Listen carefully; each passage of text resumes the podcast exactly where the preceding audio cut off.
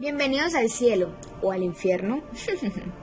Las Aventuras de Dios es un webtoon creado por Teo y Corey.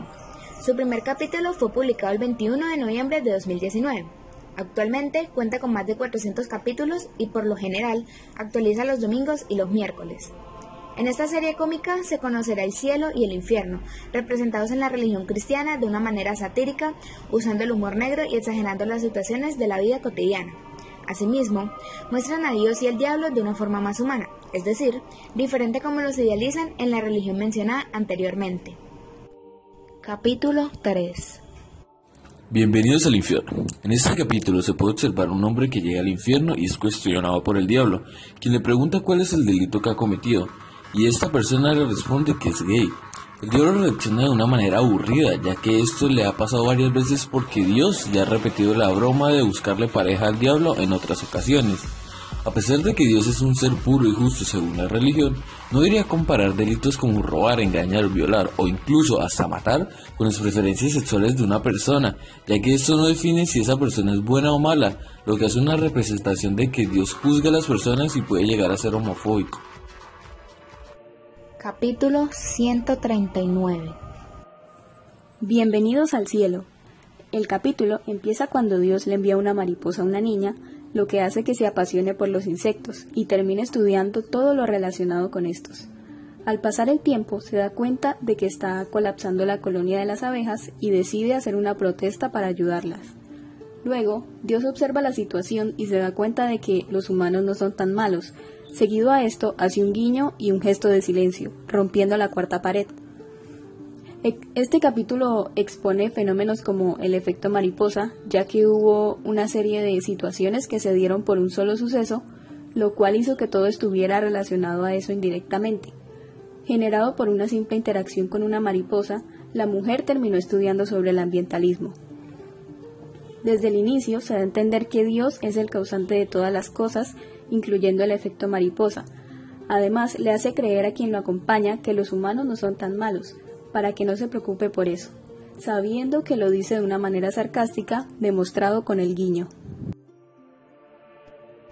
Capítulo 296 Continuando con el infierno, este capítulo empieza con unos músicos que llegan al infierno, quienes interpretaban el heavy metal, inspirándose en el diablo, le enseñan un disco creado por ellos y él afirma que es apropiación, porque los músicos asumen el género de música que se relaciona con el diablo, cuando en realidad es todo lo contrario, la música que acostumbra a escuchar el diablo es la banda sonora de dibujos animados, según lo que muestra el capítulo.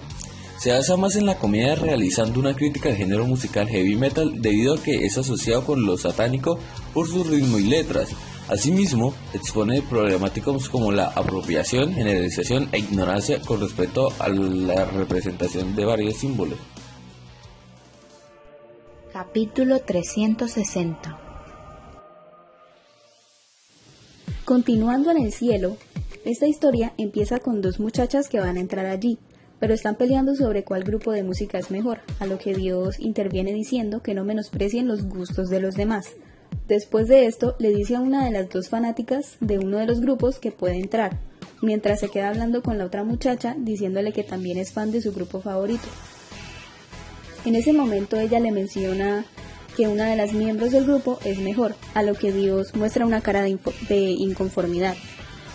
Todo el capítulo hace referencia a la discriminación de gustos y a la hipocresía, ya que en el inicio las fans aparecen discutiendo Luego Dios les dice que no menosprecien a otras personas por sus gustos distintos, pero él no aplica lo que dice, debido a que habló a las espaldas de la primera fan y se observó incómodo cuando la otra fan nombró a la mejor para ella.